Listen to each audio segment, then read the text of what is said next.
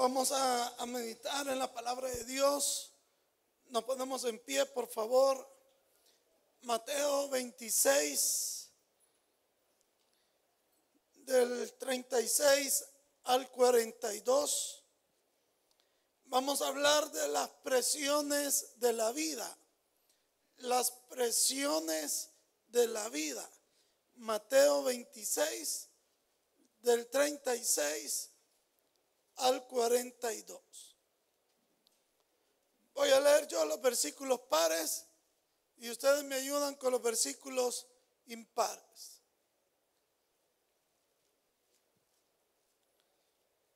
Dice, entonces llegó Jesús con ellos a un lugar que se llama Gexemani y dijo a sus discípulos, sentaos aquí, entre tanto que voy allí y oro.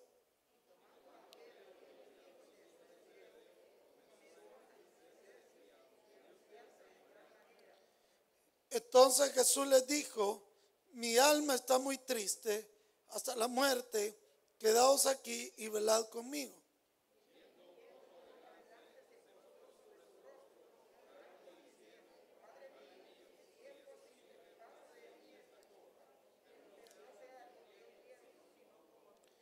Vino luego a sus discípulos y los halló durmiendo y dijo a Pedro, así que no habéis podido velar conmigo una hora.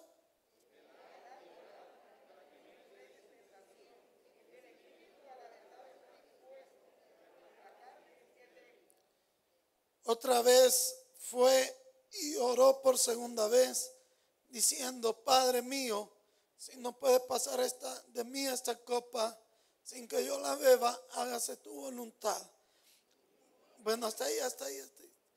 Este, el miércoles me movieron los parlantes. Eh, tal vez me los pueden venir a, a mover porque no, no escucho nada de monitores, porque están tirados para allá. Vamos a, a orar. Padre, en el nombre de Jesús, venimos delante de ti a pedirte perdón por nuestros pecados, a pedirte misericordia, a pedir de tu gracia, de tu amor. Ahora te pedimos, Señor, que tu palabra nos hable a nuestro corazón. Te suplicamos que, que nos uses esta noche para tu honra y tu gloria, especialmente para fortalecer cada corazón y que tú nos des, Señor, la iluminación en medio de toda prueba y de toda adversidad. En el nombre de Jesús, amén y amén. Pueden sentarse, por favor.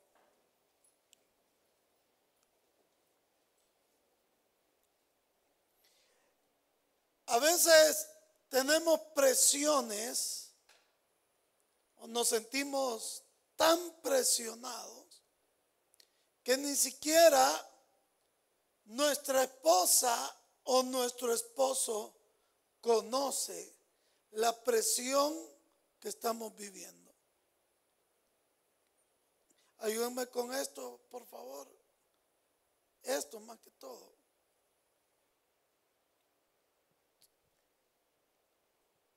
Esto, estos son el, el, problema. Y regáleme ahí un poquito más de volumen, por favor. Les decía que, pasamos presiones tan grandes que ni siquiera nuestra esposa, nuestro esposo, nuestros hijos, nuestro jefe, nuestros amigos saben que estamos viviendo, pasando por ese tipo de presiones. Y usted sabe que el cuerpo reacciona a las presiones. Y entonces de repente usted aparece con herpes. Porque la presión que usted está viviendo le genera herpes por, el mismo estrés. Genera eh, las mismas presiones de la vida a veces se nos hacen unos grandes nudos en, la espalda. Y cuando usted se va a hacer un su masaje, le dicen, mira este gran nudo que tiene aquí. Y general, generalmente hay un lado de nuestro cuerpo, ya sea el derecho o el izquierdo, donde cuando usted se estresa, ahí se le hacen los nudos. Entonces, el cuerpo, ¿qué le está diciendo? No aguanto esta presión. Las presiones de la vida provocan de repente eh, algún, algún tipo de, como de derrame o principio de derrame en las personas. Es tanta la presión que, que le da un principio de derrame o le da el derrame completo. Hay personas que se han muerto porque no aguantaron la presión y colapsaron. Se murieron. Y el cuerpo les venía avisando. Y el cuerpo les daba ahí señales. Tanta la presión. ¿Saben ustedes que en Estados Unidos el 80% de los pastores padece de enfermedades cardíacas? ¿Por qué? Porque el pastor no solo ve sus problemas, no solo lleva su carga de la familia, lleva la carga de la iglesia. Y aparte de, llevar la, la carga de la iglesia, pues lleva la carga de, eh, quítemele ahí este por favor, la carga de, varios, varios hermanos. Entonces por eso la, la mayoría padece de problemas cardíacos. Solo llevar la, carga de, la iglesia, imagínense lo, lo difícil que es. Porque usted no está vendiendo nada. Usted no, no va a decir voy a tirar al, al mercado un nuevo producto. Usted tiene que depender 100% de Dios y caminar en fe. Porque a usted nadie le obliga a diezmar, nadie le obliga a ofrendar. Todo se mueve a través de la fe. Cosa que muchas instituciones no lo entienden. Y dicen, no, hombre, si las iglesias no, no son sujetas de crédito. Pero yo en esta noche quisiera saber, no que me lo diga, ¿cuál es la presión que a usted lo está matando? Y no voy a cambiar esa palabra. ¿Cuál es la presión que lo está matando? Y usted dirá, a mí no me está matando. Tal vez usted no se ha dado cuenta. Pero esa presión lo está matando. Por eso de repente aparece ahí con el ojo, tic, tic, tic, tic, tic, tic, tic, tic, como que está pidiendo vía. Cuando se le ha quemado al carro una vía, ¿se ha fijado que cuando al carro se le ha quemado una vía, pipilea más rápido, tic, tic, tic, tic, tic, tic, tic. ¿Por qué las arritmias del corazón? ¿Por qué los dolores de cabeza? porque los piquetazos en la cabeza o en el corazón, se le sube la presión, se le baja el insomnio.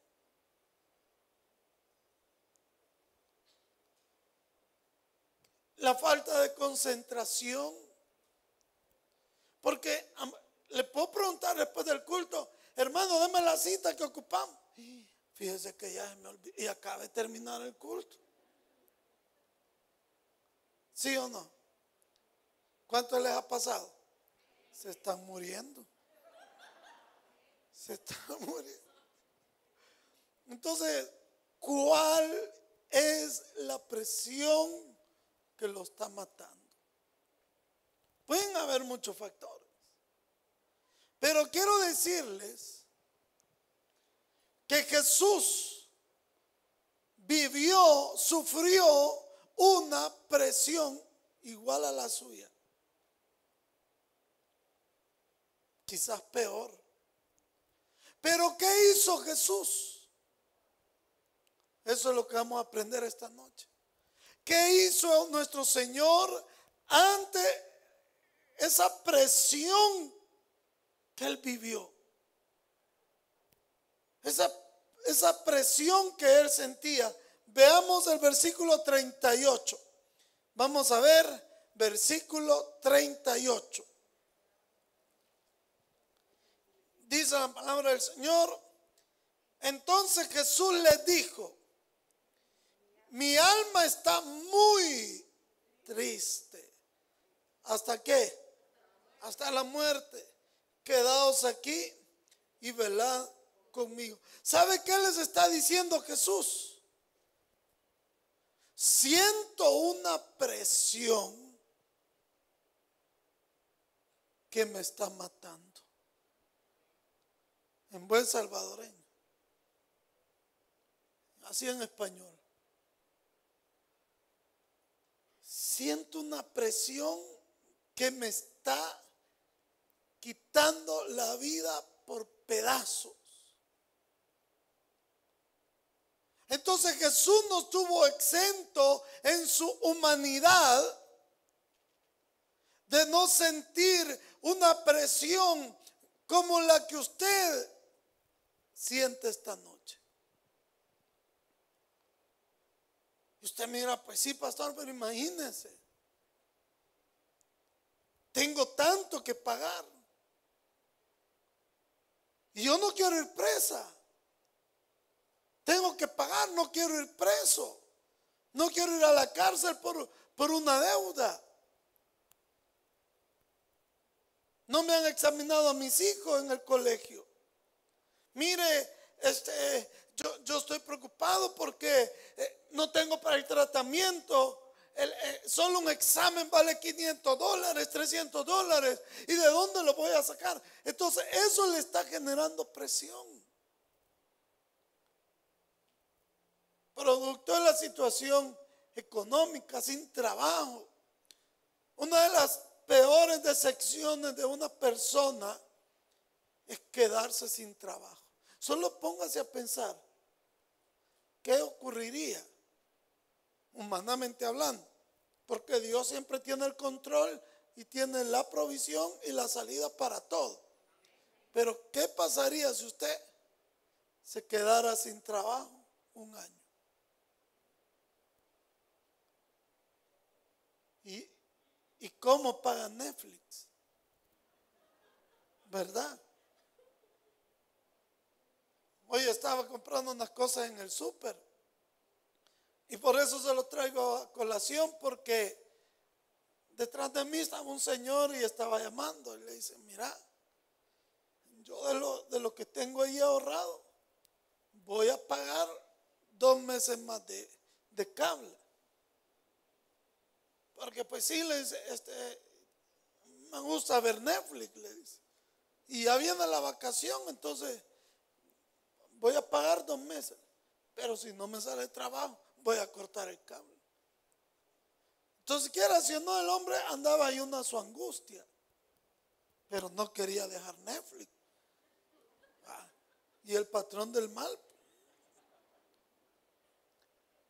Las chicas de la mafia. Quedarse sin trabajo es de las cosas más difíciles para una persona. Si usted vio los testimonios de esta noche, Miren, alguien puede decir, el pastor pone de acuerdo a los hermanos para que siempre los testimonios tengan que ver el uno con el otro. Hermano, yo ni sabía de qué iba a dar testimonio el hermano ni el otro hermano. Y si usted se fija, los dos testimonios son de sanidad en sus hijos. Y Dios nos habla a través de los testimonios. ¿Y qué le quiere decir Dios a través de los dos testimonios? Que así como Él tuvo cuidado y sanó a esos hijos, va a sanar la suya también. Dios nos habla. Pero tener un hijo enfermo, yo me pongo allí en, en los zapatos de mi hermano, genera una presión a nosotros tener un hijo ingresado. No digamos un nieto. Si, si los abuelos quieren más a los nietos que a sus propios hijos. Yo no sé por qué. Y no es que esté metiendo cizaña. Pero como ya con los hijos ya los criaron y, el nieto ya, que lo educa el hijo, que le pegue el hijo, y el abuelo tiene toda la razón. Porque él no es el papá del niño. Él ya le dio a usted. Ya lo hincó en maicillo, ya lo hincó en arroz, le dio con el cable de la grabadora, ya hizo de todo. Pero ya el niño, él quiere disfrutar con el niño lo que no disfrutó con usted. Entonces por eso los abuelos son consentidores, amorosos y todo con los nietos. Pero imagínense lo que representa para un abuelo tener a su nieto en un hospital. Se aflige más que el papá.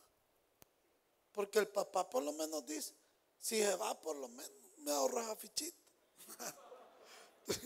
Si o no, hermano Doña, que el día me estaba diciendo usted. Ya le va a pegar la hermana Heidi.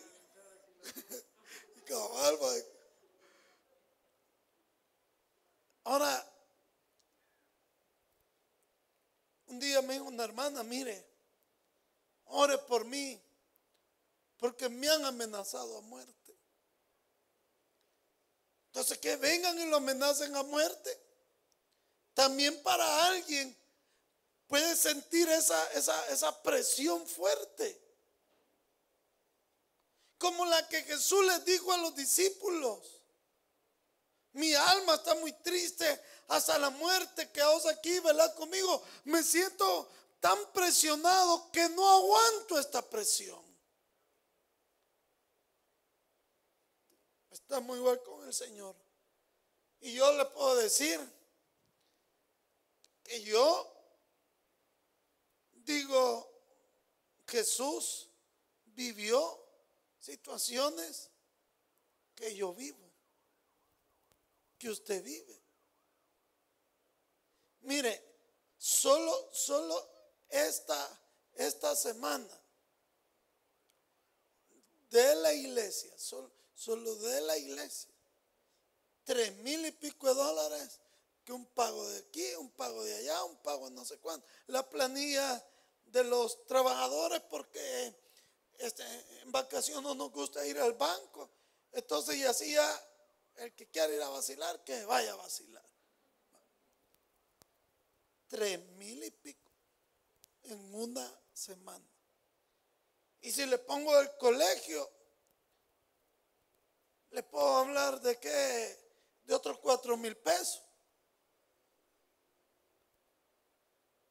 Y qué chivo poder decir eso y usted tiene pisto. Pero ¿y usted canantío va ahí? ¿Genera o no genera una presión? Imagínense, amanecer un domingo y decir, esta semana hay que pagar nueve mil pesos. Pero alguien me, me preguntó una vez, ¿y usted duerme, pastor? Yo sí. ¿Por qué? Porque yo mis cargas se las pongo al Señor. Póngale usted sus cargas al Señor. Aunque hay momentos que yo le digo, yo siento la, la presión, pero no me quita el sueño. Siento la presión, pero le decía a mi hija Belén un día de esto, mirale, me preguntó, papito, ¿cómo está? Aquí luchando sin rendirme, porque Dios bendice al valiente y no bendice al que se rinde. Le decía yo a ella. Porque hay momentos que usted siente cuesta arriba las cosas. Pero le voy a decir algo. Usted no sea como el pastor Mauro. Porque el pastor Mauro, toda la vida hay una, hay una excusa. Que hoy no fui por tal cosa, hoy no fui por lo otro, fíjate que hoy no fui por no sé qué. Hoy me va a escribir en la noche. Mi amado pastor, la paz del Señor, paz amado. a veces siento que me dice paz amado, pero no es paz amado. Quiero informarle que hoy no llegué porque una llanta, porque una batería. Siempre hay una excusa. No, usted no sea así. Porque cuando a usted se le presente una adversidad, usted dígale al Señor, Señor, el diablo no me va a robar mi bendición. Y sella como sella. Voy al culto. Amén. ¿O no dice usted así, hermano? Ya vengo, mamá, voy al culto. Verbo huir. Yo huir, tú huir, vosotros huiréis. Entre, más presionados nos sintamos, ¿qué tenemos que hacer? Orar más. Mire, yendo un poco de la, adelante, se postró sobre su rostro, orando y diciendo, Padre mío, si es posible, pase de mí esta copa, pero no sea como yo quiero, sino como tú. Vean, vean, cuando Jesús estaba tan presionado de la vida, se postró sobre su rostro, se acincó, dobló sus rodillas y oró y habló con Dios. Y le dice, Señor, yo no aguanto. Si es posible, pase de mí esta presión, pase de mí este problema, pase de mí esta angustia que, que me está matando. Está hablando con Dios. Está orando. Pero muchos de nosotros hacemos al revés. Cuando estamos enfrentando un problema es cuando menos oramos. ¿Y sabe por qué cuando menos oramos? Porque el diablo es astuto. Entonces le quita las ganas de orar. No, si, si, ni tiene ganas de comer, como dijo el hermano. Yo no la creo mucho, pero dijo él, se me quitaron las ganas de comer. Así como se le quitan las ganas de comer, también se le quitan las ganas de orar. También se le quitan las ganas de venir al culto. También se le quitan las ganas de leer la Biblia. También se le quitan las ganas hasta de ofrendar. Imagínense. No, no, no, no hay, no hay que dejar que se nos quiten esas ganas. Pero ¿Cómo vamos a lograr entonces enfrentar la situación? Orando. ¿Qué dice la alabanza de la oración de, de Oscar Medina? El poder del cristiano está en la oración. Si ora ferviente y con toda tu mente, ¿qué sigue? Ya ni yo me acuerdo. Pero por ahí va la alabanza. Si ora ferviente con toda tu mente. Exacto. Es que a mí me gusta ponerlo a pensar a usted. Que usted diga, ah, que usted también lo diga. Y dice, dice que solamente a través de la oración vamos a vencer al enemigo. Orando. Y lo hizo Jesús. Lo hizo el Señor. Mire, yo no sé si usted lo hace, pero cuando usted ora de madrugada, donde usted dobla sus rodillas y, comienza a guerrear espiritualmente a través de la oración, esa oración tiene un enorme poder. Bueno, aquí lo vemos. Aquí Jesús no está orando en sí de noche, está orando de madrugada. Porque aquí está orando de madrugada. Si usted sigue leyendo los, los, versículos, eh, cuando a él lo, lo, agarran, este, lo, lo dejan ahí, porque es de madrugada.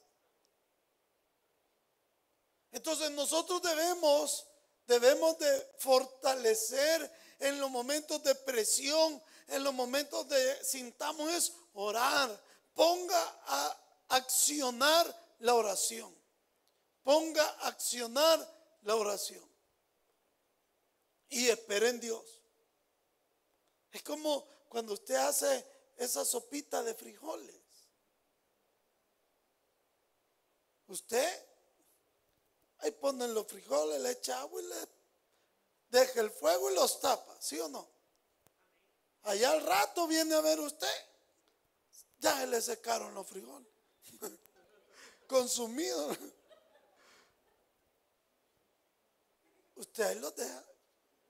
¿Cuánto los deja usted, hermano? Ahí. Una hora, dos horas, ¿cuánto? Una hora más o menos.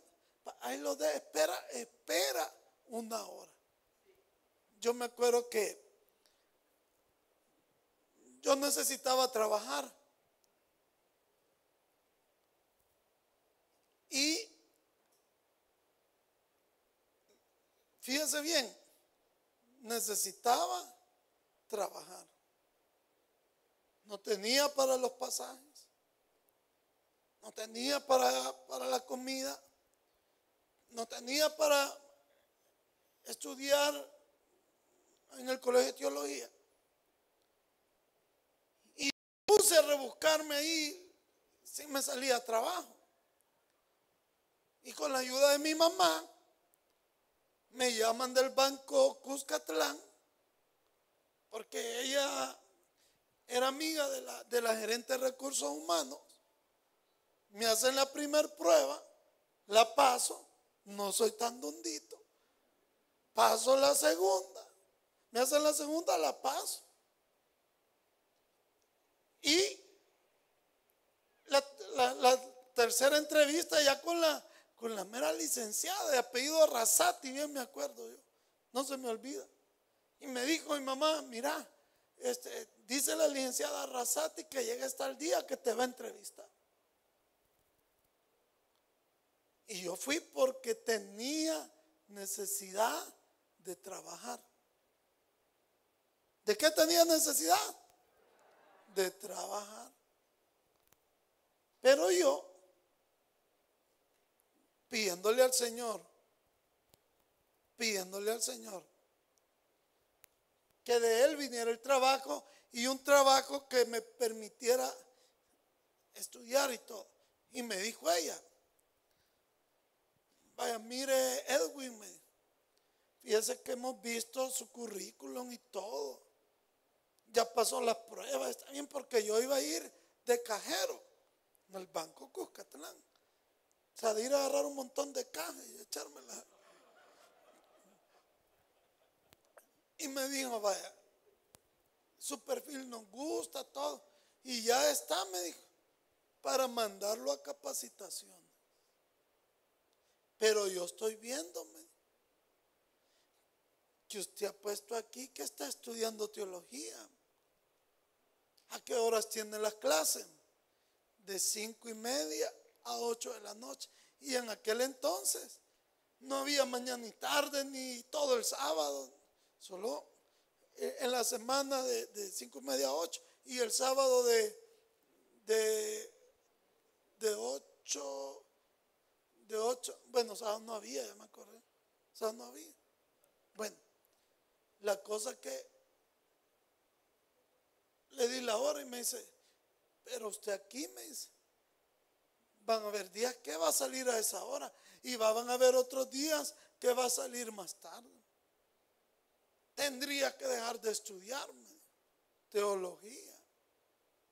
Pero usted decida, porque si usted me dice está dispuesto, lo mando ya a la capacitación. Y en ese momento, en la entrevista es algo donde usted tiene que dar una respuesta. Y yo le dije a Dios, Señor, no voy a agarrar este trabajo, voy a confiar en ti y voy a seguir esperando en ti. Y le dije a ella que le agradecía, pero que no iba a agarrar el trabajo, porque yo no estaba dispuesto a dejar el colegio de teología, porque era un llamado que yo tenía de parte de Dios. Y ese es el problema de muchos cristianos hoy en día. Y perdóneme que ocupe esta palabra, pero, pero usted me la entienda. Hoy en día tenemos un atajo de cristianos maricones en la fe. Maricones en la fe. ¿Por qué?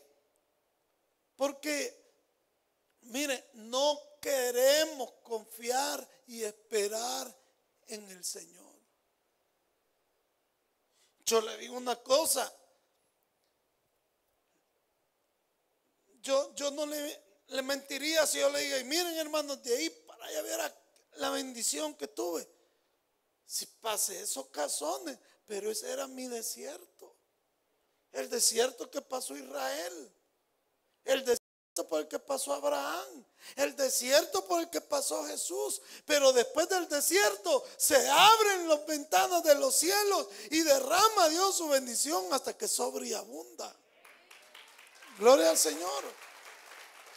Pero no, no queremos, no tenemos ese valor, somos, somos cobardes para esperar en Dios y para creerle a Dios. Somos cobardes. Y la cosa es que yo les digo,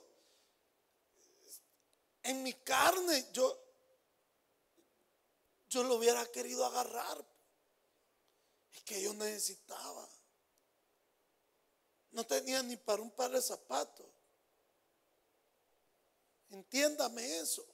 No tenía ni para un par de zapatos. Pero ahora yo les puedo decir, que valió la pena haber confiado y esperado en Dios. Valió la pena. Hay peticiones que Dios no va a contestar en el momento, pero las va a contestar en su tiempo. Las va a contestar en su tiempo. Veamos versículos 40 y 41. Vino luego a sus discípulos y los halló durmiendo y dijo a Pedro, Así que no habéis podido velar conmigo una hora. Velad y orad para que no entréis en tentación. El espíritu de la verdad está dispuesto, pero la carne es. ¿Qué le está diciendo el Señor? Que la carne, que el cuerpo no tiene la capacidad de soportar las presiones de la vida, sino a través de la oración. porque usted cree que en el proceso no me daban ganas a mí de tirar la toalla en el colegio de teología.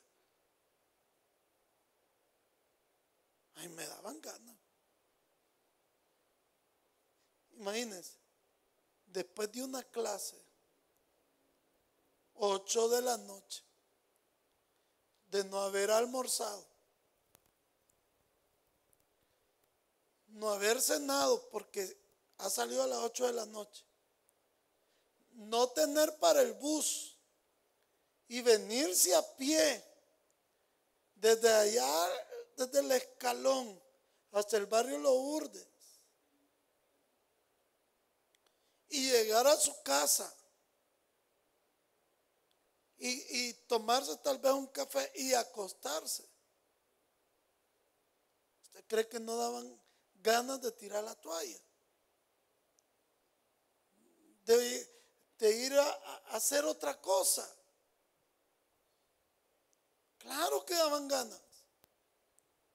Y, y venirse a pie con unos zapatos que se lo regalaron cuando su talla es 8 y lo que le regalaron es talla 7. Y vive Dios si le estoy mintiendo. No, hombre, sí, sí, difícil. La carne no está capacitada para soportar y no es a través de la fortaleza que viene de nuestro Padre Celestial. Y termina el 42 diciendo, otra vez fue y oró por segunda vez diciendo, Padre mío, si no puede pasar en mí esta copa sin que yo la beba, hágase tu voluntad. Oró, pero todavía se sentía débil. ¿Y qué hizo?